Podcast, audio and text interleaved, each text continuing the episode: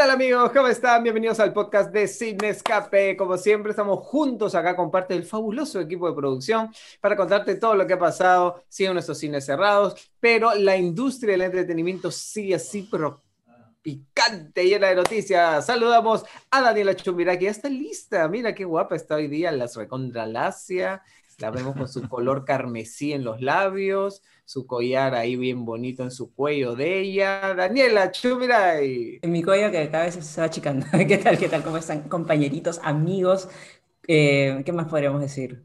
Colaboradores no Mm, digas. Colaboradores favor, no, no, sí, eso está vetado. Hermanos, hermanos. Casi Her- hermanos, de hermanos, sangre, como los de Y Umbrella a Academy. meses. Durante una época hemos sido así casi meses y ahorita, mira ya. La, la pandemia nos ha, nos ha separado un poquitín, separado. Pero nos junta todos los jueves. Bueno, eh, sí, como dice Brunito, estamos también cargados de noticias, como siempre, así que en un ratito le damos curso. Bienvenido, señor Oscar Cojata, ¿cómo estás? ¿Cómo estás, Dani? Así es, cines que se abren alrededor del mundo, cines que se cierran, Yeah. cines que no se abren ni se piensan abrir, al parecer, como en el Perú. Entonces, de todo eso vamos a hablar este jueves de podcast de Cine Escape. Así que doy la bienvenida también a Luchito Bistolfi. Muchas gracias, Oscar. ¿Cómo están, compañeros, amigos, hermanos? Nosotros somos como la Umbrella Academy, una familia disfuncional, pero muy, muy cariñosa. Así que, este, claro que sí. Entonces, nada, como decían ustedes, este, nada, la pandemia continúa, eh, muchas cuarentenas continúan, pero el mundo del entretenimiento siempre tiene novedades, incluso desde el encierro, ¿no? Ay, que desde el encierro a su madre. Así es. Diablo, Pero sí, bueno, Luchito. hablando de eso, Que Luchito está encerrado. en- Es que yo estoy encerrado, por eso lo digo. Estoy en mi búnker, estoy en mi búnker, me he trincherado. a 15 metros bajo tierra está Luchito en estos momentos. No vamos a decir. Sí, porque mi hijita está jugueteando por el resto de la casa. No sé. E- esa no ha sido mi hijita. Por si acaso, esa no ha sido mi hijita. Ni nadie en mi casa. Dios santo. Bueno, los fans, la gente, la gente que está El emocionando. poltergeist, sido un poltergeist. Hay ¿Qué está pasando también. con la siempre cambiante industria del entretenimiento? Y de- hablamos de esta empresa todos los podcasts. ¿En qué anda Disney ahora? Ha anunciado que eh, definitivamente vienen cambios en la empresa, pero también ya se confirmó que no van a esperar más para lanzar Mulan en algunas salas, en unas sí, en otras no. Estreno chiquito, estreno grande. No, ya dijeron Disney Plus. Vamos, China, tú puedes. Así es, ya lo habíamos comentado un poco la, la semana pasada, pero lo que aún no teníamos eran las reacciones, ¿no? Que han sido, oh, digamos que no muy positivas por parte de, de todos los sectores. Los dueños de los cines están más asados que este, que no sé, pues, ¿no? Entonces, están, están Sí sabe, demasiado- pero no decir. no. Eh, sí, estamos súper molestos con Disney. Los, los han acusado de, de, de, de clavar, de empujar el último clavo, ¿no? En el cajón de la tumba del cine. Así Pero eso es totalmente exagerado, ¿no? O sea, eh, si lo ponemos en contexto, eh, la televisión o los formatos caseros como el VHS o el Blu-ray eh, no acabaron con el cine, a la larga se convirtieron en socios y se complementaron muy bien, ¿no? O sea, de hecho, pueden cambiar las cuotas de mercado o el protagonismo de una u otra plataforma, pero yo creo que se está exagerando, ¿no? El problema es que, claro, los cines necesitan liquidez también, pero el problema es que Disney también necesita liquidez, así Claro, que como claro. los cines están cerrados, pues vamos con Disney Plus, ¿no? Para, para hacer un poquito de cajita. Pero ahí llegan los nuevos mutantes, que no cunde el pánico. Por supuesto. Yo ya he pronosticado que Los Nuevos Mutantes va a salvar a la industria cinematográfica este año. Va a ser la Bueno. primera gran película. Claro. ¿Esa es tu predicción tipo Walter Mercado, Luchito? Así es, va a ser la primera gran película en abrir los cines en Estados Unidos y va a ser un boom. Y si no es un boom, le van a echar la culpa a la pandemia. Así que eh, no tienen pierde. Los mutantes no tienen pierde. Pero sí, pues en relación a lo de Disney, en verdad, o sea, sí entiendo la posición de los exhibidores. Los exhibidores son las pantallas, los cines a los que vamos casi todas las semanas. Este, ¿no? Se su nombre técnico es los exhibidores, que son los que pasan la película. Pero también, como dice Luchito, tú no, no te puedes molestar por otra empresa por querer salir a flote y, y- y pagar sus cuentas, de pagar su celular a fin de mes. Mickey tiene que pagar su prepago, ni, ni la caja. Así es. ¿No? Yo lo que creo es que eh, ellos están viendo más allá, ¿no? Entonces, como ya habíamos analizado también la semana pasada, ¿qué pasa si el caso de Mulan en el streaming es un éxito? ¿No? Habíamos visto que que si el 50% de los suscriptores a Disney Plus compraban la película, Disney se metía a sus arcas limpiecitas 900 millones de dólares, ¿no? Porque no tienen que repartir, como es el caso normal de una exhibición cinematográfica, ¿no? El dinero de la taquilla con el cine. ¿no? Entonces, este... Y además hay, hay impuestos también, impuestos municipales, este, o sea, de tu entrada al cine, de la entrada al cine, no eso va directo a Disney. Claro, claro no es neto para el estudio de cine, ¿no? Montón de descuentos y finalmente obviamente queda un porcentaje, ¿no? Pero ahora sí Disney Plus es el 100% de la, del dinero va a, pero no, no, todos los estudios tienen una plataforma de streaming. Ya, pero digamos que pasa, por ejemplo, Plus, ¿no? ya Luchito, pero por ejemplo, de los taquillazos del año pasado, el 80% eran de Disney, ya sea Marvel, Star Wars, este, las mismas animadas de Disney, o el, Rey León, estas versiones modernas, live action. ¿Ya qué pasa si Mulan en Disney Plus es un éxito y Disney decide hacer lo mismo con Black Widow?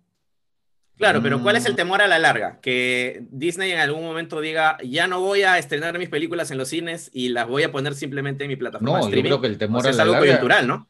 El temor a la larga es que, claro, que los cines se queden sin estos grandes estrenos y pase lo que está pasando ahorita con la reapertura de muchos cines a nivel mundial, que o estrenan producciones locales, que bravo por eso, o producciones de bajo presupuesto que en circunstancias normales quizás este se estrenarían en muy pocas salas o, no sé, ¿no? Entonces... No ni este, chance. Claro, pero los grandes taquillazos, de los cuales finalmente vive el cine, ¿no? Este, se quedan sin ellos.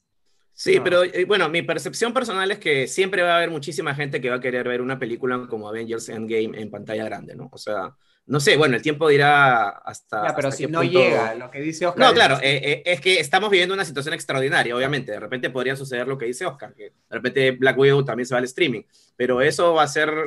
Es algo coyuntural, o sea, eso es en la medida que los cines no puedan abrir, en la medida que no hayan vacunas, cuando todo esto se solucione, porque va a pasar de todas maneras, eh, más temprano que tarde, y todo va a volver a la normalidad y nos vamos a poder volver a reunir y este, ir al cine y a comer un sanguchito. Este, me imagino yo que todo volverá por su causa normal y probablemente los estudios contemplen esta nueva alternativa de, de estrenar las películas en paralelo en una plataforma de streaming o muy pronto luego de llegar a las salas, ¿no? Esa es mi percepción personal. Yo, yo también creo que voy más con, con, con Luchito. Eh, a pesar de que ahorita, bueno, hablamos mucho del streaming, también no sé qué tanta llegada, qué tanta penetración pueda tener en la población mundial, digamos, eh, de acuerdo a, no sé, los éxitos de taquilla que estamos acostumbrados, ¿no? No sé si mucha gente esté dispuesta a pagar una suscripción a Disney Plus y aparte, encima en este caso puntual, pagar pues este, por lo, que cuesta una película, ¿no? Eh, no sé realmente si, si sea algo o, tienen la posibilidad o tienen de repente el lugar donde lo pueden disfrutar en pantalla grande. Para muchos es mucho más fácil de repente ir al cine y yo creo que no, no creo que vaya a, o bueno, eso, eso quiero pensar, que, va, que las películas de Disney no van a pasar por los cines a partir de ahora, o bueno, una parte de las películas. De hecho, sí hay, hay proyectos que podrían omitirse, pero los más atractivos creo que van necesariamente a, ir a las salas. Al final lo que tiene son más opciones y más ventanas, ¿no? La otra es que ya haciendo un plan un poco más maquiavélico, es que Disney puede decir, si quiebra IMC, lo compro. Entonces de acá, de acá a 3, 4 años, relanzo los cines así, pero así, ¿no? Puede ser. Bueno, ahora sí, justamente. Se viene el monopolio Disney.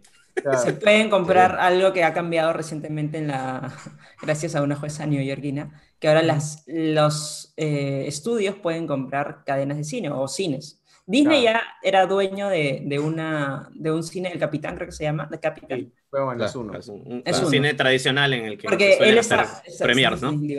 Disney estaba fuera del, del eh, ¿cómo se llaman? Los decretos de Paramount, no me acuerdo cómo se, se le denomina estas, estas, leyes. Estaba, prohibido, pues, que, que, un, que, un, estudio tenga, sea propietario de, la... Distribución también. De, la, claro, de la exhibición, porque en realidad este, la cadena es la misma, ¿no? O sea, ya, ya... en el caso del Capitán lo que pasó fue que también hubo un acuerdo con la Municipalidad de Los Ángeles porque el cine, estaba, el cine era un un patrimonio nacional cultural, pero estaba en ruinas. Entonces Disney invirtió millones de dólares en restaurarlo, en devolverle todo su esplendor. Yo supongo que por ahí deben haber negociado ya, pero mis películas, pues, ¿no? Tienen que ir ahí. No, claro. Y aparte Disney estaba fuera de este, de este acuerdo porque había, había empezado a ser distribuidor después de que, de que se diera todo este pacto, pues, ¿no? bueno, esta, esta serie de, leyes y, y reglas. Eh, por eso es que puede comprar, pero igual aún así tenía que pasar como que por un escrutinio este, así exhaustivo. yo sigo viendo con, con, sospecha el tema este de Mulan, ¿ah? porque sí, sí me pongo en los zapatos un poco de los exhibidores, ya porque, claro, son, a ver, el caso de Perú, por ejemplo, estamos 13 de agosto, o sea, es el mes 8, ¿ya? O sea, en tres días se van a cumplir cinco meses en que desde el 16 de marzo, que se decretó la cuarentena, en que están cerrados. ¿no? Entonces, eh, no sé, pero bueno, ah, yo creo que hay miles de personas que han perdido su trabajo. Bueno, eso sí, ¿no? eso sí. Entonces, Ahora, un, punto de vista que se eh, dice, que sobre todo se menciona desde el, desde el, lado de los cines es si están abriendo los restaurantes, ¿por qué no pueden abrir, abrir los cines y los teatros, no? Es un punto de vista válido, ¿no? Es, es polémico, ¿no? Es, es, bastante polémico, pero bueno, digamos que se abra como ha pasado en México, que ya lo vamos a comentar más adelante, que el día de ayer, miércoles, se reabrieron los cines.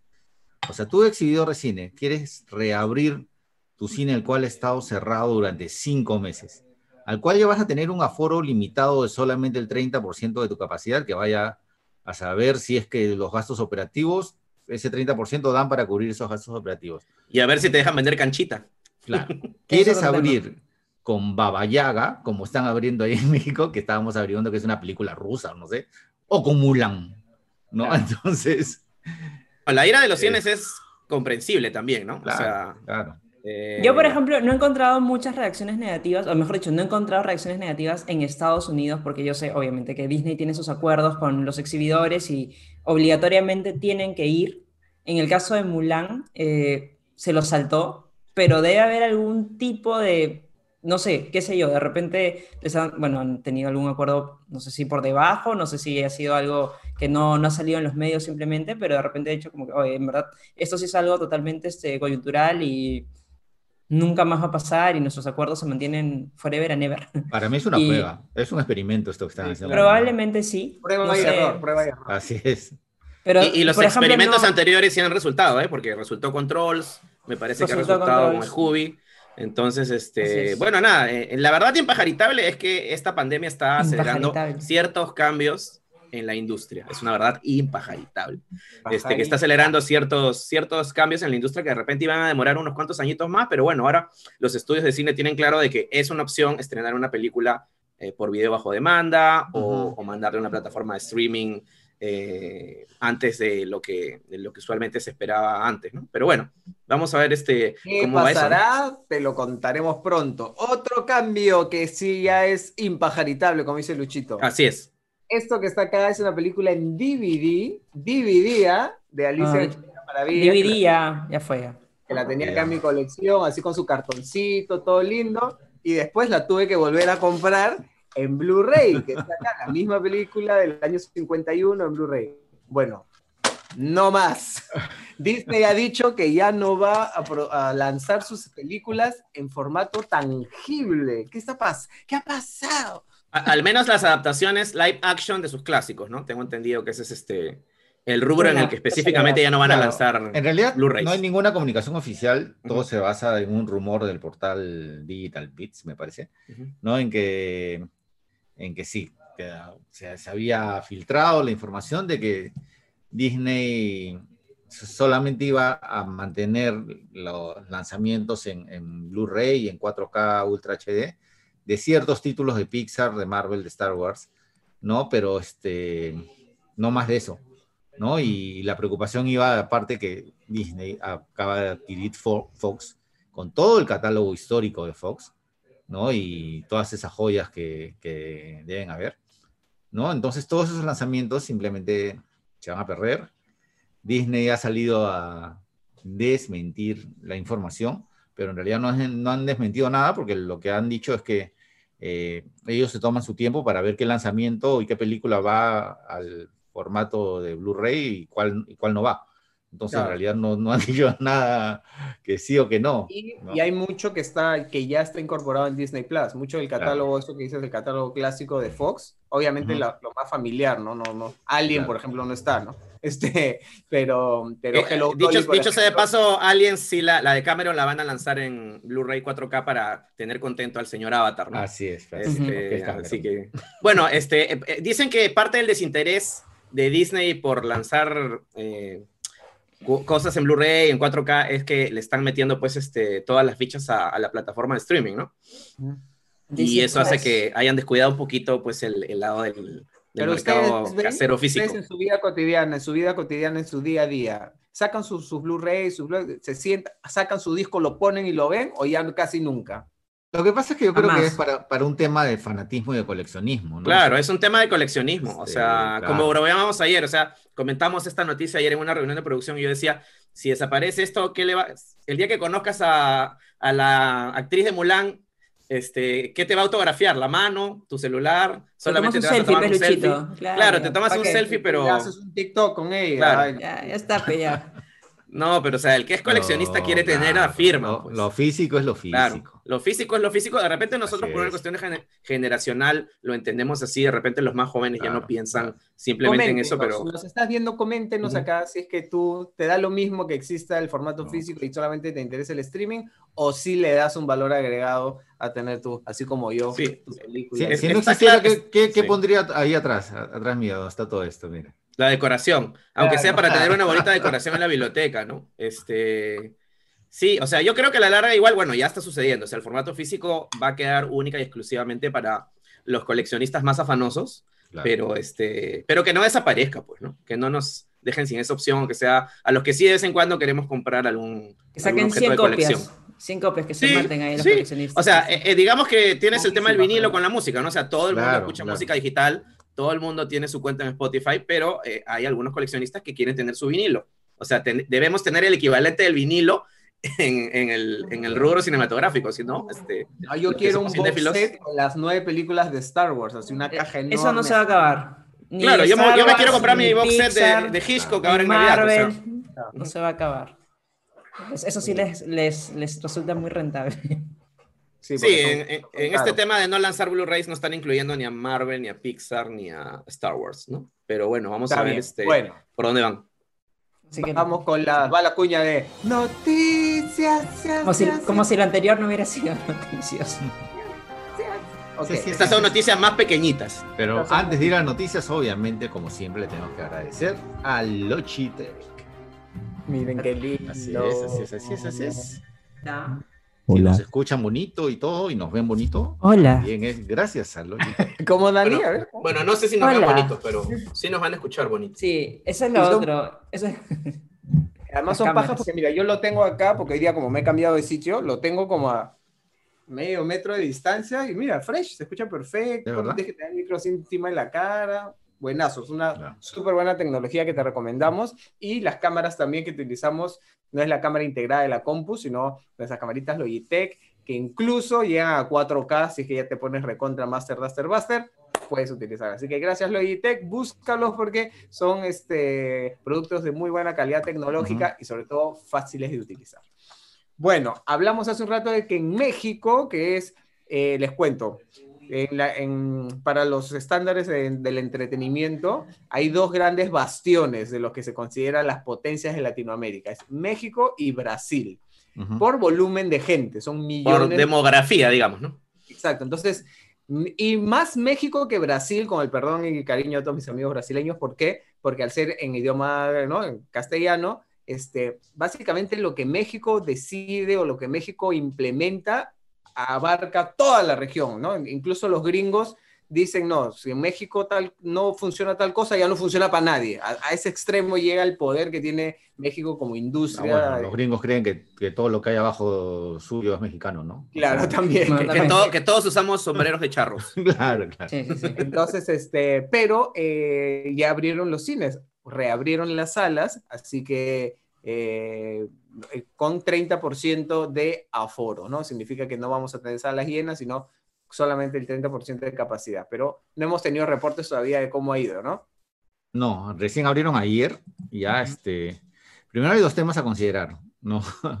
que como creo que es la disyuntiva no solamente del Perú, sino del mundo entero, entre la salud y la economía, porque México sigue siendo uno de los lugares más afectados por el coronavirus, ¿no? No es que eh, ya, ya... No es que lo tengan todo controlado. Claro, llegaron a la meseta, las famosas mesetas, ni nada, o sea, ellos siguen con casos de contagio ascendente, también muertes bastante elevadas, ¿no? Eh, y aún así ya decidieron abrir los cines. Bueno, el presidente de México siempre hemos visto que... El, presidente y el gobierno en general tienen una actitud muy laxa, muy este, despreocupada, ¿no? Entonces, despreocupada. Este, despreocupada, lo cual es preocupante, ¿no? Este... Bueno, nosotros, bien preocupados estamos así igual de mal, así que... Bueno, y por el otro lado, ya, este, México, como decía Bruno, representa, no sé si el cuarto o el sexto este, mercado cinematográfico más grande del mundo. Del mundo, sí. Así es, del mundo. Mundial. y de la región Latinoamérica, o sea, vamos a decir, desde México hasta la Patagonia, el 50% de la taquilla es de México. O sea, imagínate. Solamente, una barbaridad. Y el resto nos lo dividimos entre todos. Es muy, muy importante. Por eso que las estrellas de Hollywood sí bajan de vez en cuando a México a hacer sus junkets y a hacer sus promociones, ¿no? Así es. Es un mercado importante. Pero bueno, han abierto los cines ayer al 30% de su aforo. ¿Y con qué clase de películas, Danielita? Uf, con, joyas, joyas realmente. Ahora vamos a revisar. Eh, bueno, hay algunas películas, eh, por ejemplo, en el Juego del Asesino. Eh, a ver, ¿con quién es en el juego del asesino que no lo tengo por acá? Pero también hay otras cosas interesantes como Interestelar. Han habido reestrenos, ¿no? Claro, claro. O sea, en realidad o son películas de bajo presupuesto, como este juego del asesino o el Babayoga, Babayaga, este que comentábamos. Ah, pero ese es con Henry Cavill, imagínate. ¿eh? Del 2018 nomás, hecha en Canadá, así que. Ya. no, muy, no muy conocida. Reestrenos como Interestelar, Bohemian Rhapsody o algunas cintas locales mexicanas. Ajuste de cuentas también pocos estrenos en realidad, de, que también son películas pequeñas, ¿no? A pesar de que sean estrenos. Y, se esperan, se esperan algunas este, películas que en Estados Unidos han ido directo al, al video bajo demanda, sí se esperan en, las salas mexicanas, ¿no? Como Trolls 2 y como este, Scooby, ¿no? Scooby llegaría el 21 de agosto y Trolls 2 también en algún momento de septiembre, me parece, ¿no? Pero todo sujeto a cambios, ¿no? Todo sujeto a cambios porque, como bien lo sabemos aquí en el Perú, esto de las escaladas y las desescaladas va de acuerdo a los números este, de la pandemia. Así que, bueno, mm, bueno, como decíamos, el gobierno mexicano tiene una actitud un poquito más, más este, despreocupante de la pandemia y bueno, ya están los cines abiertos, probablemente aquí no harán en, en, un, en un, buen tiempo. Así que, este, bueno, vamos a ver cómo les va pues, a los hermanos mexicanos con su, con su reapertura de las salas, ¿no? Lo que no me queda claro es si pueden o no pueden eh, comprar comida en el cine porque están intentando hacer como algunas Ese es un punto importante. Una compra por, ficticia y no, no me sale la dulcería. En, China, por ejemplo, no puedes este, comprar canchita ni nada. En Pero en Estados Unidos tengo entendido que sí se va a poder cuando se abran los cines. y ese es un ingreso muy importante para los cines, tan o más importante que las ingreso de los cines. Más importante incluso que las entradas. Hablando de eso, también este, no hemos comentado que ya una de las primeras víctimas mortales de la crisis este, cinematográfica ocasionada por la crisis mundial de la pandemia es Fandango Latinoamérica. Esa es una ah, noticia muy triste. Sí, es una noticia muy triste. No, y, Porque aparte es un. Es, triste y es preocupante. una aplicación que, que nació como Cine Papaya, ¿no? Cuando reabran los cines, ¿no? ¿Cómo vamos a comprar las entradas para ir al cine si es que queremos ir al cine? En la boletería. Cineplanet nunca, nunca Con aglomeración de gente. Claro. Cineplanet no, pues Cineplanet tenía su, propia plataforma, pero creo que todo el resto de los cines, van a tener que, en todo caso, desarrollar su propia plataforma, ¿no? Sí, sí, sí, sí. No va a quedar otra. Fandango cerró todo Latinoamérica.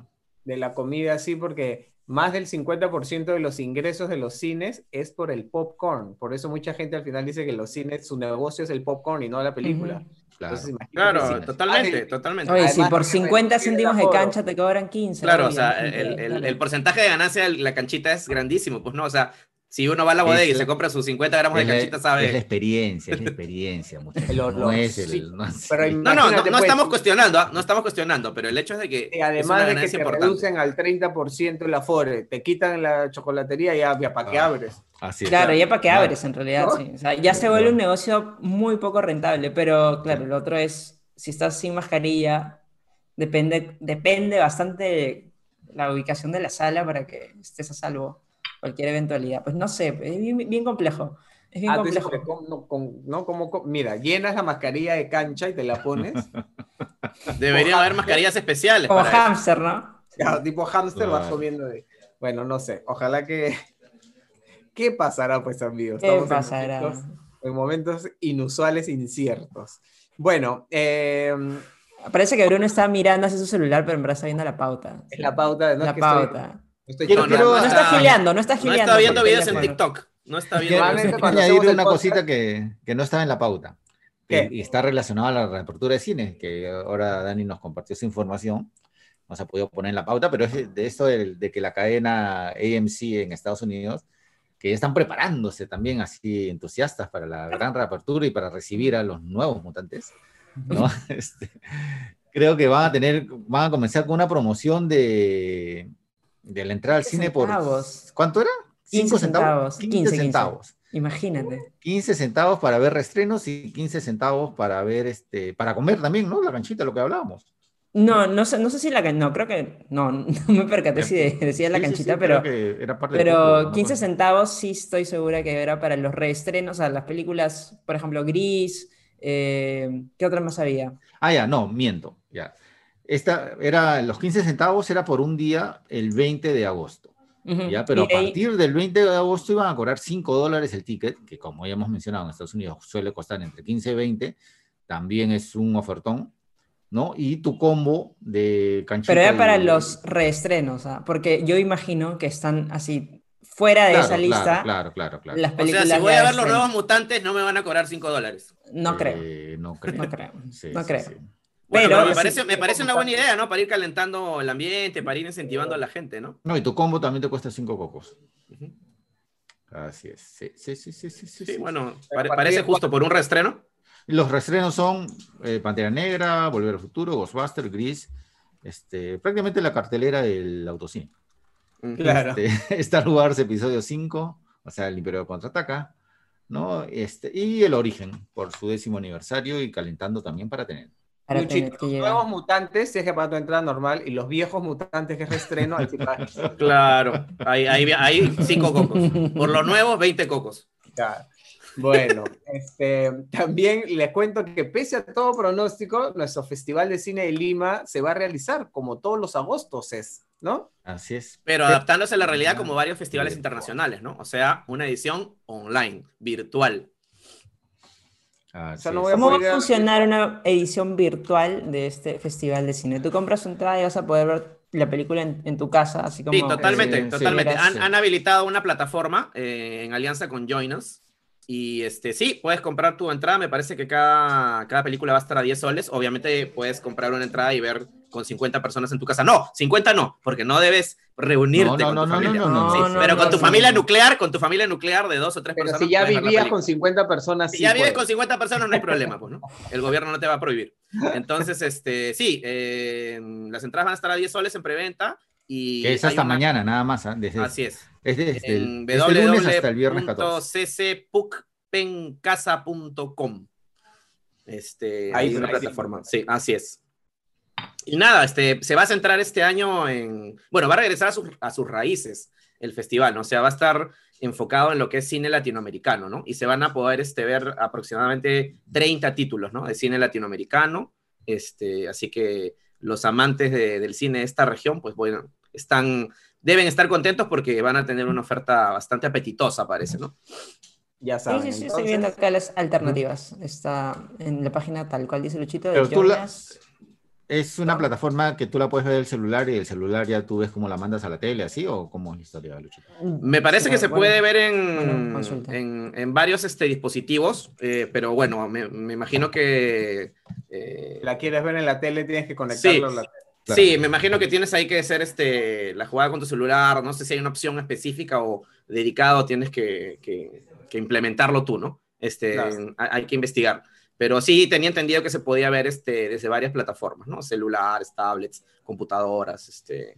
La única duda que tengo es lo del Smart TV, ¿no? O sea, cómo, cómo sería ahí.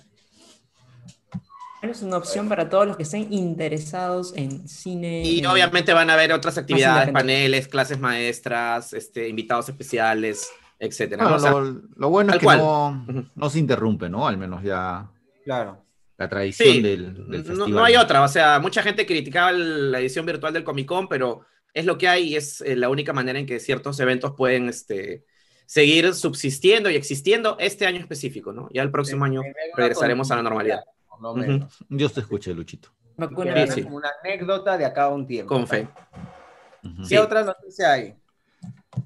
A ver, eh, mi tío Martín Scorsese, Martín, Martín. Que ya le gustó el Martín. streaming. Así ya le gustó el streaming. que renegaba el streaming, bueno, tuvo ahí su pues. coqueteo con Netflix, su coqueteo que terminó en una película de tres horas, Y le fue muy bien. que fue muy bien, ¿no? Con Y, y claro, y mi tío Martín dijo, ah, es streaming, es streaming. Y de Netflix se fue, sí. se, se fue a Apple, Apple Se fue a la otra orilla. Se fue a Apple TV. Y bueno, dijo, este, por eso digo que siempre me gustó el streaming. Yo siempre lo dije, el Qué- streaming es qué lo máximo, es- Qué alternativa maravillosa. es lo mejor para el séptimo arte. Bueno, nada, su nuevo proyecto se llama Killers of the Flower Moon. Este, va a salir por Apple TV en algún momento de- del próximo año. Y este, nada, la noticia, bueno, ya este proyecto se conocía desde hace varios meses, pero la noticia es que va a comenzar, ya se anunció que va a comenzar a filmar a inicios del próximo año, porque esta película se iba a comenzar a rodar en marzo de este año, pero por obvias razones todo se, tuvo que patear, ¿no? Entonces, este, van a grabar el próximo año en un condado que se llama Osage, en Oklahoma, que está más o menos al centro-sur de los Estados Unidos. Y esta zona es el hogar de una tribu de nativos americanos llamadas, llamados justamente los indios Osage. Y esta región, para contextualizar un poco la película, ¿no? Esta región se hizo rica repentinamente a inicios del siglo pasado porque se descubrió petróleo. Y bueno, por ciertos intereses oscuros de hacendados, de propietarios de tierras de, eh, de esa zona eh, en contra de los nativos americanos, comenzaron a morir misteriosamente eh, Los varios nativos. este, nativos, sí, varios nativos este, americanos en, en Justo esa época por este... petroleros, Sí, casualmente. exacto, Sí, sí, exacto, sí, sí. exacto, exacto. Total, qué coincidencia, ¿no? Sí. Entonces, el FBI, que era una, una institución nueva en aquella época, o relativamente nueva, este, comenzó a investigar el, el caso. Y todo esto está basado en un libro escrito por un periodista, por un periodista que se llama David Grant. Un libro este, de no ficción, obviamente, basado en estos hechos reales. Y bueno, eh, la película va a girar en torno a todo esto. Y bueno, va a estar DiCaprio, eh, Leonardo DiCaprio y Robert De Niro, que son pues al- dos actores fetiche Claro. fetiches de Scorsese, que van a encarnar a, parece que ¿Cuál un par de indio? No, no, no, van a encarnar a, a algunos de estos hacendados que, que estaban así en A los malos. complots oscu- a los malos, en complots oscuros para matar a los, Claro. a los este, indios Osage y quedarse con todas las riquezas de, de esta tierra tan rica en petróleo, ¿no? Mm, tú. Increíble. Pensé que ya habían hecho una película sobre Bagua, pero creo que van a hacer otro. Sí, bueno, es que es una historia que se repite, Claro. Lamentablemente. sí, lamentablemente en muchas partes del mundo, ¿no? La ambición humana y este... Y se comienza a filmar eh, el próximo año, me imagino que también el próximo año llegará a las plataformas de Apple TV Plus. Sí, ¿no? se espera creo que para el 2021. Bueno, es un proyecto muy importante para, para Apple. Sí, y para Scorsese, que a sus 77 años no, no deja de hacer este, grandes producciones, ¿no? Esta película No ha promete. perdido ni un solo pelo de su ceja. No, no se le ha caído ni un solo pelo de la ceja. Fire. Qué Bueno, bueno. la, qué la bueno. dupla Scorsese con, con DiCaprio me ha gustado muchísimo. En, en La Isla Siniestra creo que es una de las que más me ha gustado. Y bueno, con De Niro creo que De Ni- también. Creo que se vuelven a juntar desde la primera película de, de DiCaprio. Desde la última vez. Ah, No, la primera película de DiCaprio cuando tenía, cuando era chibolito, cuando Ah, tenía sí. 10 años, era con De Niro, Cierto. ¿no es cierto? Ah, Claro. es verdad. Sí, sí, sí. Sí, sí, sí. Este, ¿cómo se llamaba? Algo William Gray o algo así. No, no, no, no. ¿A no, ese, eh, Grape es este, la Ah. de Johnny Depp. Ah, ya, perdón, De perdón. la- Ay, no, no tengo el nombre cabeza. Algo con Salud. Boy. era. ¡Salud! Salud, salud, salud. Algo con Boy. No me acuerdo. Bueno, Wonder Boy. muy bien. ¿Qué Escriban, escriban, por favor, Mi querido Brunillo. Superboy. Bueno, eh, ya hemos hablado de esa película y ahora además algo que también nos ha causado curiosidad, porque no solamente la industria del cine está pujando y está, está tratando de salir a flote, sino que siempre ha sido una característica en esta industria es los remakes y tratar de tomar viejas historias y hacerlas de nuevo y refrescarlas. Y ahora nuestro querido ¿no? y siempre popular Will Smith dice que va a relanzar El Príncipe del Rap. Va a ser una nueva versión, pero ahora va a ser un drama. ¿Cómo es esto? ¿Por qué? ¿Qué, qué, qué, Bueno, Bueno, esta- era- Este proyecto también tiene un Digo. contexto especial, ¿no? Que eh, el año pasado un realizador que se llama Morgan Cooper publicó un tráiler conceptual de lo que sería una versión del Príncipe del Rap eh, enfocado como un drama, ¿no? Y esto le gustó a Will Smith y bueno, se va a unir con este señor Morgan Cooper para producir ya la serie tal cual. ¿De, de qué se trataba el tráiler, mi querido Luchito?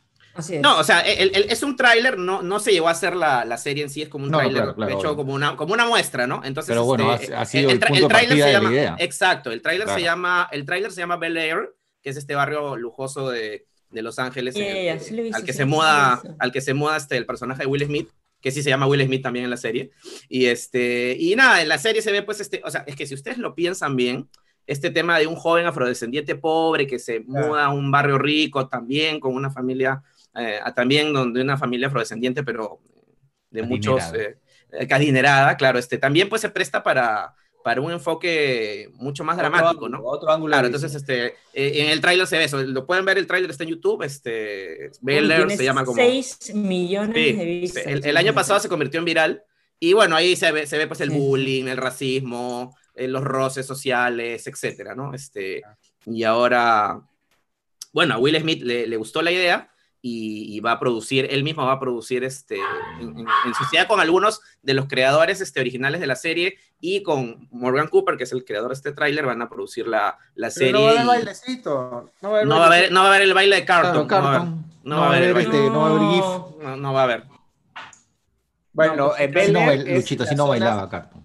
No, como- Beverly Hills es la zona acuerdo. ficha de Los Ángeles y Bel Air es la ficha dentro de la ficha. O sea, si ya, Ah, si ya ya, Beverly ya. Hills es, es pitucón, Bel Air es como que ya, ya lo más sí, ficho del mundo. Así que supongo que, que, como bien dice Lucho, mostrará esos choques culturales, sociales y todo eso, ¿no? Así que vamos a ver, eso es un proyecto que ya se anunció y suponemos que verá la luz el próximo y un, un datito importante adicional, dos datitos importantes adicionales. Todavía no se sabe en qué plataforma de streaming o de cable va a salir. Están como que en proceso de, de ofrecerla al mejor postor.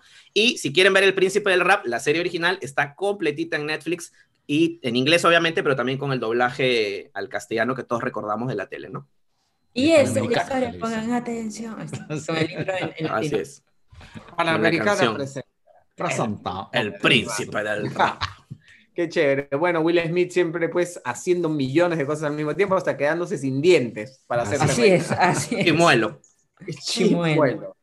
Ay, lo máximo el Will. Bueno, otra noticia de la semana. Diego Luna por fin anunció que, saben que estaba el proyecto enorme de hacer una serie de Cassian Under, que es este personaje que vimos en la amada película Rock One. ¿eh? La mejor de todas las películas de Star Wars en la última época. De acuerdo. He dicho. Entonces, Lo firmo, yo también lo firmo. Entonces ya Disney Plus, que al toque nomás, nos dijo, vamos a hacer la serie de este personaje que quedó corto, pues en la película, ¿no? Te quedó así como que, ¿qué, qué es esto? Y ya anunciaron que es el proyecto y lo va a acompañar Adri Arjona en esta, en esta serie dedicada a Star Wars. Señora, la, la hija de. Adri Arjona, que es lo único bonito que tiene Arjona. Así es. Esperemos que en el soundtrack no esté involucrado su padre. Ni, así, no hay forma. No, no hay forma, no hay forma. Y ¿Tú John sabes, tú sabes que John Williams a le ha ella. dado la, la, la, la posta No. Sí, le ha dicho, genio, tú encargar". Ponle la letra a mi música. Renuncio a mi condición de fan de Star Wars en este mismo instante. Tú Ante esa sabes que a Adri- Arjona no, no le gusta que la relacionen mucho con su papá, a pesar de que, bueno, lleva ¿Por qué será, no? El apellido de su padre. Me acuerdo cuando le entrevisté No, pero no creo que sea por un tema que no Nah, le no a su bromeando, sí. padre, No, sino que no, no, sí, no, sino que no quiere como que la relación con la el éxito de su papá. pues, ¿no? Entonces Claro, ha debido claro. ponerse otro apellido artístico. Como Nicolas Cage. Claro, como Nicolas Cage, que en realidad es Coppola. Claro. Coppola, exacto. Cuando me tocó entrevistarla, justamente decían antes de entrar a, a la, a la sala de entrevistas que por favor no le mencionemos a su papá. Es como que tranquila. Si yo menciono a su papá, me votan de mi programa, así que tranqui. Sí. Bueno, pues tampoco puedes negar tu legado. Qué pesada, qué cosa. Tu papá, pues. que, no, Claro, pues. Su papá. No, no te hubieras puesto pinasco entonces tú. bro. Claro. Pero eh, después del exitazo de Mandalorian, que es otra serie original de Star Wars, tenemos muchas ganas de ver qué van a hacer con esos personajes del universo de Star Wars también, pero Ah. en la película Rock One. Así Sí, que- dicen que va a ser como un thriller de espías, ¿no? Y va a ser obviamente una precuela de Rogue One, ¿no? Pero faltaría, pues, este, mi flaquita. eh, Ana de Armas. No. No, no, no. Ana. Oye, Ana de Armas no la mencionamos desde hace varios Hace varios. Ana de Armas. Ana de Armas. Claro, Ana de Armas. Ya está, para este, cubrirlos. Jane- Ya Jane está, Erso, con eso compensamos. ¿Quién, quién, quién? Jane Erso, que es el personaje que hace... Felicity Jones. El eh, ella, claro. Sí. Bueno, por ahí, por ahí que, que todavía no lo han anunciado, y por ahí que lo anuncian también ya con este ¿Qué, será? De repente le han visto más potencial a este personaje, ¿no? O sea, ¿cómo, cómo será? Pues, ¿no? ¿Habrán hecho algún estudio de mercado? ¿Qué será? Este ¿Cómo personaje habrá pues, la despertado las simpatías de los fans. ¿no? A ver, pues, a ver. Otro, otro que también ya ha tenido por fin, después de centurias de años y de años de capítulos, series, polos, merchandising, parques temáticos y todo, y por fin alguien dijo, oye, si a este muchacho le damos su oportunidad para que vaya solo por la vida, Ya ¿quién era hora. Patricio Estrella, va a tener su propia serie. Así es. así Personaje es, favorito de Oscar Cojata, además. En un y- sí. A mí me encanta la serie. Me encanta Bob Esponja, me encanta Patricio, me encanta este Arenita, este Plankton, Don Cangrejo, todo. Es más, yo les recomiendo a todos, ustedes, mis queridos amigos del podcast, que dediquen 15 minutos de su vida, de su día, a ver un capítulo de Bob Esponja. Y van a ser mucho está- más felices. Así es. Está en Amazon Prime, está en Netflix. Así que este, esos 10 minutitos, 15 minutitos, les aseguro que les van a alegrar el día y van a afrontar Sobre las todo cosas en que vienen con tiempos. más humor, optimismo, como el optimismo desbordante de, ah, ah, ah, de Bob. Bob Esponja. Deberían darle una serie a Gary el Caracol. Es una injusticia que no le hayan dado Pero ojo, fuera, fuera de bromas, fuera de bromas, esto ya se está convirtiendo en algo así como un Bob Esponja verso, porque eh, se tienen planeados otros spin-offs. Tengo entendido que no, no va a ser el, el de Patricio, no va a ser el último. Eh, por ahí también este, hay un interés en hacer una serie de Calamardo y bueno, otros personajes, así que quién sabe. De De repente, el, de repente Todo el caracolito también en algún momento, claro. Bueno, para la versión en live action de la serie de Calamardo ya sabríamos a quién podrían llamar, ¿no? Claro. Claro, tenemos ahí Ah, una no. persona que es el Nuestro querido amigo pintadito. foto. Giancarlo Paniagua. Así es, Ahí pintadito para el personaje. La Foto, versión live action. Foto de Giancarlo Paniagua. Ahí está. Ahí está. Ahí ¿eh? está. Igualito. Así que ya Saludos, a- Cala. Un abrazo a la distancia. Bueno, este, así bueno, todos los fans de, la- de esta emblemática serie hermosa y positiva, ya saben, pueden este, empezar a, a contar así la- los minutos para el estreno de, de este, de mi querido Patri- Patricho. Bueno, hay muchas series que han sido renovadas y también canceladas, lamentablemente, porque así es la industria del entretenimiento, va y viene, va y viene, en el camino se detiene. Así que ahorita te vamos a contar rapidito cuáles son las que sí y cuáles son las que no. De las que conocemos, me imagino. porque Sí, porque ahí. Hay un montón yo, de yo- yo- de- yo estoy feliz de un par de, de series que han sido renovadas. A ver. Primero, tengo que terminar mi comentario de la semana pasada que mi recomendación fue sobre The Voice y dije que mm, estaba chévere, pero no entendía mucho el hype. Pero dejé entender que me faltaban ver dos capítulos. Bueno, en esos dos capítulos finales, ¡uf! ya, quiero la segunda temporada de The Voice y la tercera que ya la anunciaron. Así Muy que felizmente. Y la segunda va a estar John Ash- Ashmore, justamente. Iceman, ¿se acuerdan de Iceman en X-Men? ¿Sí? Lo han sumado al Ah, parte del claro, elenco sí, de. El, el actor que hacía de O sea, Iceman. sí, sí. Lamp, Lamplighter, si no me equivoco, va a ser su personaje. Bueno, y, y, y, y también han renovado a la maravillosa señora Maisel. Así es. Así ya es. no, sabe, ya no sabe dónde poner tantos premios. Con esas renovaciones me doy por satisfecho, no quiero saber. Tanta ropa, nada más. Luchito. La mujer se cambia seis veces por capítulo. Yo no sé, ese Sí. departamento de vestuario debe ser una locura. Y estoy segura que Hunters también te va a Ah, emocionar. Hunter, es verdad, es cierto. Yo Sí, todavía no Hunters veo también Hunters. Lo tengo ahí, lo tengo ahí, lo tengo ahí. Pero sí, sí buena, sé que es muy buena, muy sí. Y ¿Qué las más que han no, renovado? Bueno, este Stranger Things, que creo que ya se sabía que va para una cuarta temporada, que algunos rumorean que podría ser la última, porque ya estos niños ya no tienen nada de niños. Este. ¿Y cuál otra más? Eh, Sex bueno, Education también va a tener una tercera temporada. Control Z también va a tener una The segunda Sinner temporada. también. The Sinner, que es una serie medio de perfil bajo, pero es muy buena y Sí, y no, está ahí es una de este, la- aguantando. Es ¿no? una de las más vistas de Netflix, ¿ah? Sí, O sea, sí, no sí. es una producción original de Netflix, pero No. es una de las más vistas a nivel mundial, del mundo mundial. Y al del mundo, ¿ah?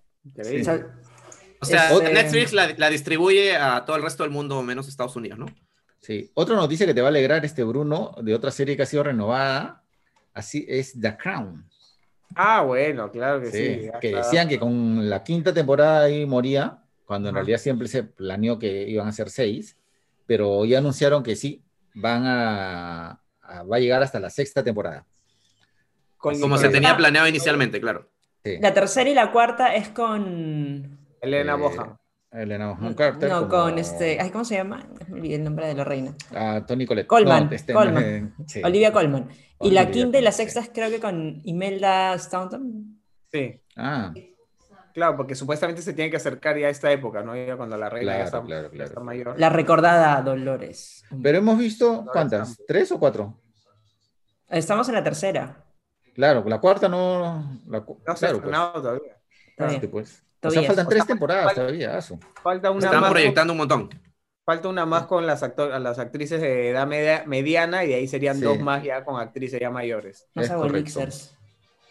Así es, así es. Este, ¿Cuál- ¿Cuáles, oh, son, cuál- ¿Cuáles son las que sonó el teléfono y le dijeron a su productor, Chochera, ahí nomás ya no mandes nada? Bueno, la, la más sonada de las últimas semanas este, fue las escalofriantes aventuras de Sabrina, ¿no? Que creo que es la que, la que más... Oye, yo no pasé dolido a el los fans. primer, no pasé el primer episodio de esa serie, oye, no pude, no pude, era como que remaba mi sueño y decía, ¿por qué? ¿Por qué a la gente le gusta? A ver, vamos a ver, no. No pudiste. Mm, mm. Sí, bueno, a, a contracorriente del disgusto de Daniela, eh, creo que esa serie tiene... Un gran fandom. conso- conso- considerable, ¿no? Si el Pero gato no- hubiera hablado, seguiría, pero como el gato no habla, ya no la canta. No un fandom, ningún Ahí la malograron. fandom, ningún fandom más intenso que el de Anne with an E, que tampoco le he visto, Claro, pero, empieza a caer cancelada gordo, también. así que ya no sé si quiero verla. Claro, ha sido Sí, esa cancelada. serie también, también ha sido también, cancelada. y originando que los fanáticos se metan en cualquier post de Netflix, ¿no? Cualquier Diciendo post. que cualquier posta. Cualquier Puede verdad. Puede ser de Dark, de Élite, de, lo de la Casa de Papel, de lo que sea, pero siempre hay su comentario. Renueven, Angus, pueden ir". Con esa Glow, voz, Glow, Con Glow esa también. voz, este. Quiero entenderlo. Oh, Glow. Algún día Glow, la sí, veré. que yo sabía que a Cojata le iba a doler. Esa me ha dolido, esa, me ha dolido. Sí. Pero bueno, pues. tiene- montaña Fiji. que, que es Machu Picchu en, en la versión de la serie. Machu La Picchu. montaña Fiji de, de las Sí, luchadoras claro. originales, en- en su el- versión es Machu En la Picchu. serie se llama Machu Picchu. Claro, lo- lo- las, las luchadoras no tienen los mismos nombres que, Claro. que en La el del show original, ¿no? La americana. No. Matilda. Ya ves que te las veías todas, ¿ah? Veíamos, veíamos con Kiara cuando era chiquita, y ahí Kiara se, se, se me echaba con mi, mi hermana Joana y jugaban globo y se sacan la mugre. Hacían las recreaciones. Así era la recreación. Así es. Ya bueno, ¿qué más hay? ¿Hay otra serie importante cancelada? Bueno, una cancelación que a nadie le ha dolido nada es este 13 Reasons Why, ¿no? Que Ya hace rato ya era. sí, esa de- debió quedar en la primera temporada nada más, ¿no? Sí, Y también va a acabar Ozark, que es una serie muy galardonada. ¿Cuál? Es. Ozark. Sí, pero en el caso de Jason Ozark, más que una cancelación es ya llegar al, al final de la historia. ¿no? Es una Claro. cancelación. ¿Eh? Una señora pasó por atrás. Sí, sí, sí, había pasado. Ah. Mira, dos, O- dos otra- renovadas, perdóname, dos Sí, sí, renovadas sí. que no hemos comentado, eh, The Witcher, por supuesto. Eh, Bad Woman, que se va por una segunda temporada, pero ya sin Ruby Rose. Con otra actriz. Con otra actriz y ella ya dejó, col- colgó, colgó las tangas, dijo que no, que era... Era demasiado. afuera, Muchas cosas, muchas cosas le pasaron en el rodaje a la, a la protagonista. Eh, ¿Qué otra más tengo? Valeria, también la española, que fue muy comentada también cuando se estrenó. Y no sé qué otra me estoy olvidando por ahí. Bueno, HBO también tiene varias renovaciones, ¿no? Euphoria, que es una serie ah, la de con Zendaya. Zendaya. que ha tenido muy buenos Ah, comentarios. Tuvo muy buenos comentarios el año pasado. Perry Mason, que la quiero ver porque también este, he leído muy buenos comentarios. Este, Westworld también, o sea, vari- varias de sus, de sus Esas series son fuertes. súper famosas, ¿no? Sí, sí, sí, las están Han, renovando para cance- nuevas han- han temporadas. cancelado una que yo recomendé en algún capítulo de podcast que se llamaba Soundtrack. Ajá. ¿Se acuerdan de- Soundtrack. Sí, que era una, era una serie musical, romántica, ¿no? Este, Uy, No pisen al perro, ¿qué, por qué favor. pasó? ¿Le pisaron la cola al perro? Ya Así es bueno, cuando trabaja en así casa, es así. son, así es, pues el perrito ladra, ¿no? Claro. Este, Es el calor ya, del bueno, hogar. Ya sabía que le iban a calor. cancelar soundtrack porque no, no pasó ni. Creo que a mí nomás me gustó. Otra, otra que también cancelaron fue esta, este remake de Alta Fidelidad con la hija de Lenny Kravitz, Ajá. que no pasó de la primera temporada, ¿no? Que la, la película es bastante recordada, pues, ¿no? Por haber estado protagonizada por, por Cusack, por John Cusack. Pero Y no logró este- la magia de la película. que- Exacto, la, la serie no, no convenció, parece, y quedó ahí en la primera temporada, así que la hija de Lenny Kravitz se va a tener que dedicar, se va a poder dedicar ahora de lleno a hacer Gatúbela. Bueno, vamos ahora con. ¿Alguien tiene alguna no recomendación? Ver, yo Yo tengo, una... una. Yo tengo pero una que, que no es una mala que ni, recomendación. ni vale la Sí. pena no recomendarla. Ok, ya. Lo mismo yo, lo mismo yo. Sí, pasa por favor. Entonces vamos con las recomendaciones. Vamos a hablar de las que no nos han gustado. A ver, pero rapidito, pues si no, para... Claro, no brevemente, larga. brevemente. Brevemente, Ya. brevemente. Por favor. Que Gino tiene que irse a, tiene una cita, vida. Tiene que salir de la cocina e irse a, a su cuarto. Vamos. ¿Quién comienza? Tú. Quien quiera. Yo, ok, Tú, bueno, ya, este, ya, bueno, brevemente solamente voy a decir que eh, recién vi la comedia policial Spencer Confidential de Netflix, pensando en que la iba a poder incluir en este segmento de no lo vean, pero no, no es para nada una gran película, pero al menos me entretuvo, me, me divirtió.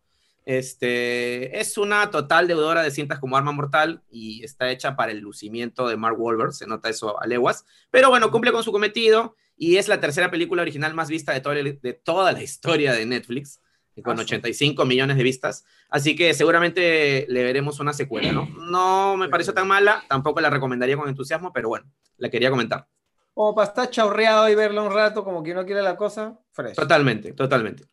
Tú, Ya, Ah, tú, Eh. Dani, perdón. Ya, ya, ya, ya Sigo, sigo, sigo. Eh, la que no me gustó y, e intenté así como que verla, a ver qué tanto, qué tan mala era y bueno, llegué más o menos hasta el capítulo 5, 5, 6 creo, o sea, realmente me esforcé, obviamente adelanté un montón, ha sido la serie de La Purga en Amazon Prime y, o sea, tampoco es que tenga mucha expectativa con esta saga, porque habré visto creo que dos, dos películas creo de, de la saga cinematográfica y dije, bueno, a ver, vamos a ver cómo lo plantean para televisión. Y realmente sentí que era como que innecesariamente larga, como que le han metido tanto relleno, son eh, 10 episodios de creo que 50 minutos aproximadamente cada uno. Larguísimo, eterno, no avanzaba la historia, que es algo que a mí me- me molesta mucho cuando no tienen un buen ritmo y los personajes tampoco me gustaron mucho, no me enganché más que con una historia. eh, y por eso es que como que le iba adelantándose que ya le perdí el interés. Así que mm, no, no, ha sido, no ha sido de mis favoritas para nada y creo que no, no merece la pena. Netflix. No, está en Amazon Prime. no Amazon merece Prime. la pena que, que la vean o que le Que inviertan su tiempo en ella. Sí, no, creo que no. Muy bien. Muy bien. Oscar. Ya, la mía es, voy a ser sumamente breve porque no merece más. Una película italiana que se llama Los Infieles. ¿Ya? Buenaza, me encantó. Está Mi película favorita. sí, ¿no? está en Es una obra de Netflix, arte. Claro, está en Netflix, ¿ya? Y bueno, parecía pues la- una comedia picaresca, algo así, ¿no? Y película italiana debe tener otra sensibilidad, todo. Nada, un bodrio total, así que si le aparecen las recomendaciones Los Infieles, ni se les ocurra ponerle play. ¿En qué plataforma está, perdón? Netflix. Netflix. ahí, Y eso que la he visto completa, la he visto completa porque estaba, tenía la esperanza. Ahora sí va a levantar, ahora sí va a Ahorita levantar. mejor, ahorita mejor. Como ahorita The. Voice, mira. que Los créditos, salieron los créditos y nada. No, lo que pasa es que es una película que, que tiene como cuatro o cinco historias separadas, aparte. Ya, este, como, no sé, pues como Cuentos Inmorales, esta película peruana de los 70 Claro. Ya, este, y dije, pucha, a lo mejor la siguiente historia es mejor. Pero no, cada, cada historia que venía era peor que la otra. Así que, Sí. Bueno, ya saben, una, no recomendación. Y ahora vamos con las recomendaciones que siempre nos piden y recuerda que este, si ves alguna de ellas, coméntanos si es que has visto, si, es que te ha, te ha gustado alguna de ellas y si no te ha gustado también, por favor ponla ahí. Yo voy a empezar con un documental, pero que es muy entretenido y muy, este, eh, no sé, los gringos para estas cosas son muy capos, porque tienen su archivo intacto. Es una, es, me da un poco de celos, porque en el Perú no hay archivo de nada, todo está borrado, perdido, extraviado, nadie sabe nada. Es un documental que está en Netflix, que es sobre Frank Sinatra, que se llama Frank Sinatra All or Nothing at All, que es como decir todo o nada de nada, así, ¿no? Este, son dos episodios de dos horas cada uno, o sea, son cuatro horas, pero lo puedes ver en partes. Y es increíble a lo que iba con el archivo porque vas a conocer la vida de este hombre. O sea, tienen video, no videos, este, filmaciones de su casa, la casa donde nació, de sus vecinos. Tiene su primera audición cuando fue a la radio, siendo un don nadie, se escucha la voz, su primer concierto, cosas que tú dices, ¿quién guarda esto? O sea, ¿cómo alguien puede tener el archivo de hace 80 años intacto? Y además, ahora que vivimos en una época de música digital y que todo es fácil y que el mundo está globalizado, todo es fácil, me refiero a tener el acceso y que el mundo está globalizado, que yo si quiero puedo ser fan de una banda de rock de Alemania o de Japón o de Corea y al instante los encuentro. Es increíble cómo este hombre se volvió un ícono mundial en una época donde todo era más complicado, ser una estrella internacional dependía de una logística enorme de disqueras, de aviones, de contratos, de hoteles y todo. Es bien paja, así que si es que si es que de repente no es su onda de música, pero si quieren saber cómo funcionaba un poco la industria del entretenimiento de antes, puedes chequearla, está en Netflix. ¿Cómo se llama? Se llama Sinatra All or Nothing at All, o sea, todo o nada de nada. Es de mi lista, la, tengo pendiente ahí. Sí, sí, sí. Tienes que sentarte tranquilo porque son capítulos, son dos capítulos de dos horas cada uno. Está bien, está bueno. A ver, ¿quién sigue? Luchito. dale, Luchito. Ok, bueno, ya es tiempo que les recomiende The Umbrella Academy, temporada 2, de 10 episodios. Eh, nada, este, con Gino, que es el productor de este podcast, ya somos, este, nos hemos vuelto fans de esta, de esta serie, eh, la comentamos de vez en cuando. Y bueno, nada, es divertida, encantadoramente bizarra. Es tan buena, esta temporada está tan buena o mejor que la, que la primera y demuestra que cuando se sabe usar, el recurso narrativo de los viajes en el tiempo puede aportar mucho, mucho a una historia. Para mí esta serie es genial, sobre todo por el enorme carisma y talento de todos sus protagonistas, todos muy bien escogidos para, para cada personaje de esta familia disfuncional de superhéroes, ¿no? Este, y eh, quiero hacerle una mención especial a un actor joven que se llama Aidan Gallagher, que es quien encarna el personaje llamado número 5.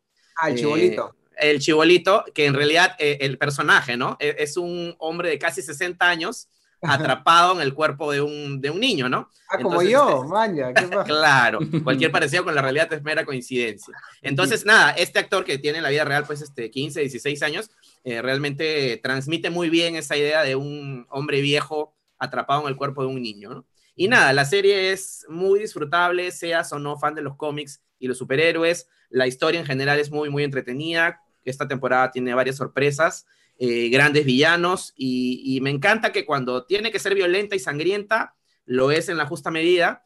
Y también cuando tiene que ser reflexiva, sobre todo esta segunda temporada, eh, lo es, ¿no? Porque ahora que está mayormente ambientada en los años 60, ha encontrado como que el marco perfecto para hablar de, temas como la discriminación racial, la discriminación por orientación sexual y nada, temas que lamentablemente siempre son muy actuales, ¿no? Este, esperamos con ansias la, confirmación de una tercera temporada y, y no te voy a hacer caso, me voy a buscar el cómic porque este, lo tengo que leer, la serie está muy buena. Muy bien, ya, ya se estrenó, así que ya lo sabes. ¿Tú, Daniela? A ver, voy a recomendar una serie, a pesar de que todavía no, no, he avanzado tantísimo, pero lo poco que he visto me ha gustado. Se llama Tales from the Loop, Historias del Loop, o Historias del Bucle, creo que también es otro título con el que se le conoce. Es una serie que está en Amazon Prime. Eh, bueno, la serie se basa en historias sobre este pequeño pueblo donde hay un lugar eh, llamado Loop. Es un sitio en el que bueno, se intentan explicar y experimentan pues, con, todo aquellos que, con todo aquello que no sabemos sobre el universo, digamos. Y es una serie que está basada en las ilustraciones de, del artista eh, sueco Simon, Simon Stalenhag, un apellido un poco extraño.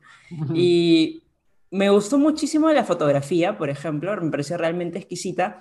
Y a pesar de que en cada capítulo no es como que sientes que pasa acción eh, o hay muchas cosas, hay cosas muy contemplativas, pero no es como que de repente una serie de ciencia ficción en la que eh, hay... Es ciencia ficción, pero, es más cargada con drama. Ajá, más cargada con drama. así volemos por el espacio. Mucho más cargado con, con drama. Eh, por eso digo que no hay mucha acción y tampoco hay como que grandes efectos especiales. Eh, es un ritmo más pausado, digamos, contemplativo por partes incluso, pero que te transmite una melancolía eh, particular y te cuestiona pues sobre el irreversible paso del tiempo, digámoslo así. y entre los talentos está Rebecca Hall, está Jonathan Price, eh, como los dos más reconocibles, creo yo. Y bueno, cada capítulo te va contando una historia eh, independiente, pero al final como que todos los personajes se entrelazan, pues, ¿no? se conectan de alguna manera. Están conectados de alguna manera. Conéctate. Así ¿Cómo que se llama nuevamente? se llama Historias de Historias de Loop o Tales from the Loop. Eh, pueden chequearlo en Amazon Prime, a ver, me comentan pues si, si les gustó o no les gustó, Amazon. qué tal les ha parecido. Y como adición este, a esta recomendación, voy a comentar que también vi este documental sobre Natalia Oreiro que se llama Naya Natacha. No. Natacha no, Naya Natasha, perdón. Este, y me gustó también bastante. eh, de hecho, como que me causó curiosidad cuando Oscar lo había comentado en, en el podcast anterior sobre este fenómeno que es Natalia Oreiro en Rusia, que realmente yo no tenía entendido para nada que, que era tan famosa por allá. Y sí, me pareció muy entretenido, al mismo tiempo pues entendí por qué era tan conocida y por supuesto ver a Natalia Oreiro en pantallas creo que es un deleite visual ya de por sí, así que creo que les va a gustar muchísimo si son... Eso está en Netflix. No, ni siquiera si son fans de Natalia Oreiro, porque yo tampoco soy fan No, de Natalia Oreiro, pero me pareció, me pareció bien. Sí, yo también la vi y bastante entretenida, bastante. Un entretenida. documental y- que es con comienzo y final, o sea, lo puedes ver sin ninguna cosa externa y te vas a divertir. Sí, está, pues está basado, lo único, está- para que lo entiendan, está basado en la gira que ella dio en el 2014, que es como que hace seis años, pero bueno, igual es mucho tiempo después de lo que llegó, por ejemplo, para nosotros Muñeca Brava, y es por esa novela que ella se hace muy famosa allá, pues no. Así que se mantiene vigente igual, mucho más vigente que en varias zonas de, más cercanas a Argentina o a su natal Claro. Uruguay, ¿no? A ver, Oscar. Ya, yo estoy muy emocionado, muy contento de darles la siguiente recomendación. Creo que es una de las mejores cosas que he recomendado en la historia del podcast. Dios mío. Ya, es Palabras una serie que fuertes, se llama, sí, sí, sí, sí, sí. Está en Netflix, ojo, está en Netflix, se llama La Cantina de Medianoche. Ya, es una producción japonesa, ¿no? Eh, y es completamente peculiar, ¿ya? Son capítulos de media hora, es una serie antológica, o sea, cada capítulo es independiente del otro, pero es sobre eh, un señor que su personaje ni siquiera tiene nombre, se le conoce como señor o maestro, ya que es un, es un cocinero, es un chef que abre su restaurante solamente de 12 de la noche a 7 de la mañana. Ya no tiene menú, prepara ya lo que el cliente le pida y si es que tiene los ingredientes este, eh, A a, mano. la mano, ¿no?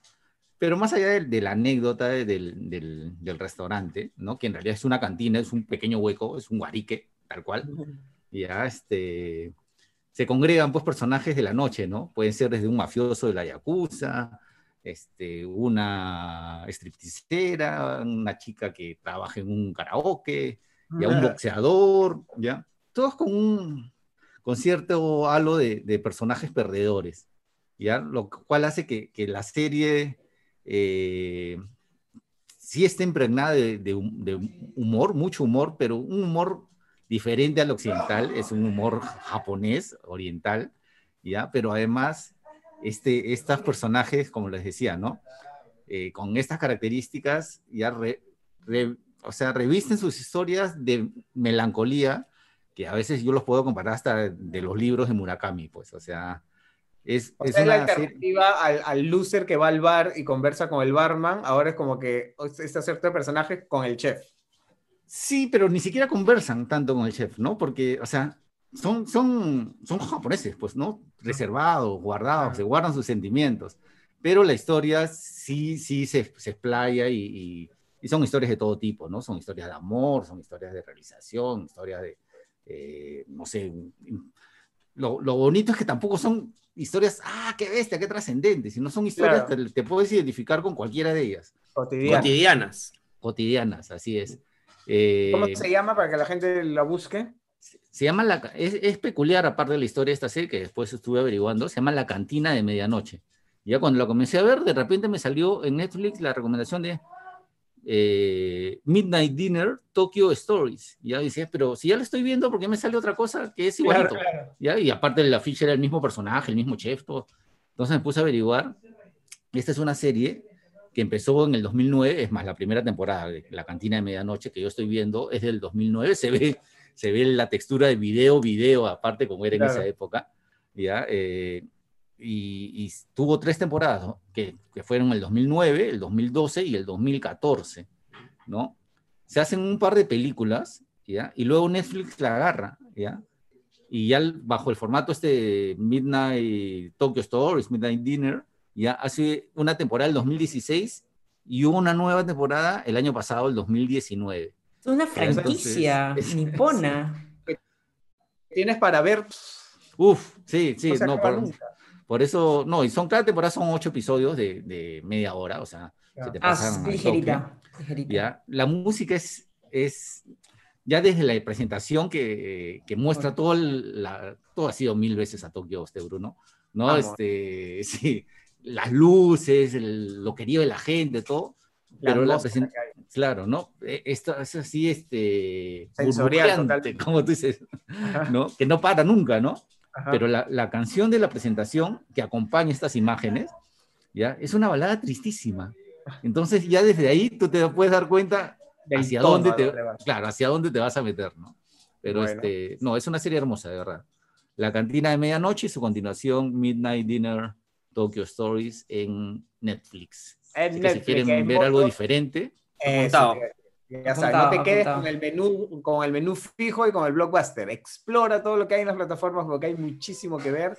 No te quedes ahí nomás en lo que, en lo que te ponen en pantallita, sino zambúyete un poco. Bueno, ¿qué hay este fin de semana en Sin Escape? Sábado a las 11, tenemos un programa muy divertido que hoy vamos a hablar de... Bueno, vamos a ampliar lo que hemos hablado sobre las series canceladas y renovadas. Ya lo vamos a ampliar, de hecho es una nota un poco larga incluso, ya este, y visual, sobre todo todas las series que continúan, las series que no. Ya luego vamos a, a hablar sobre el traje negro de Superman, ¿no? Y por qué ha causado tanta controversia. Pero no solo de Superman, ¿no? De otros superhéroes cuando se han puesto. No, también mencionamos este el traje negro de Spider-Man, sí, ah. este. Pero básicamente sí, pues este. O sea, lo que pasa es que ambos superhéroes tienen este tema de que tienen dos trajes negros alternativos al, al, a su traje clásico, que también son, son importantes en su tradición, ¿no?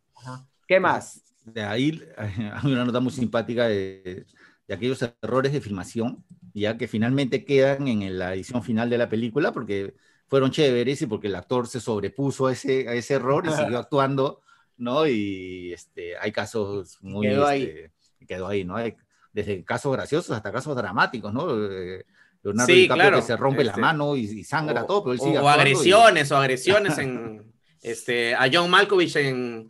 Quiere ser John Malkovich, le meten un latazo en la cabeza y, este, y quedó en la película, ¿no? O sea, pasó sí. un tipo y le mandó le tiró una lata en la cabeza, lo golpeó y, y, y, esa reacción de dolor y el hecho de que, de que le lancen una lata quedó en la película, ¿no? Es un, es, bueno, ver, ese y otros, y otros este, errores más están en la nota, ¿no? Uh -huh. Así que, Así es. ¿hay más? Este... Sí, sí, sí. La, para los fanáticos de Stranger Things, de Millie Bobby Brown, ¿no? También este, ella es la chica sin escape. Así, Así que vamos a, hemos hecho un videito ahí simpático. Con sus mejores momentos. Así es, así es. Así que, este, nada, está de verdad, el programa está bien paja. Que este sábado a las 11 no... Vamos a hablar de efectos especiales, va a estar sí. Maquita más chorreada que nunca. Sí, ya más engreída que nunca. Melcocha, Maquita. Así que no se lo pierda y por supuesto comparte este podcast, escríbenos por favor y además este, siempre estate atento tanto en Twitter, en Instagram, en Facebook, sinescape.com.p que le hemos renovado totalmente y tienes toda la información. Así que gracias chicos por acompañarnos hoy día. Y ya lo sabes, eh, nos vemos el sábado a las 11 en América con Sin Escape, porque Sin Escape es divertido. Ya sí. sabes. Chau. Chao, amigos. Cuídense. Chao, de pollo. El chancho también.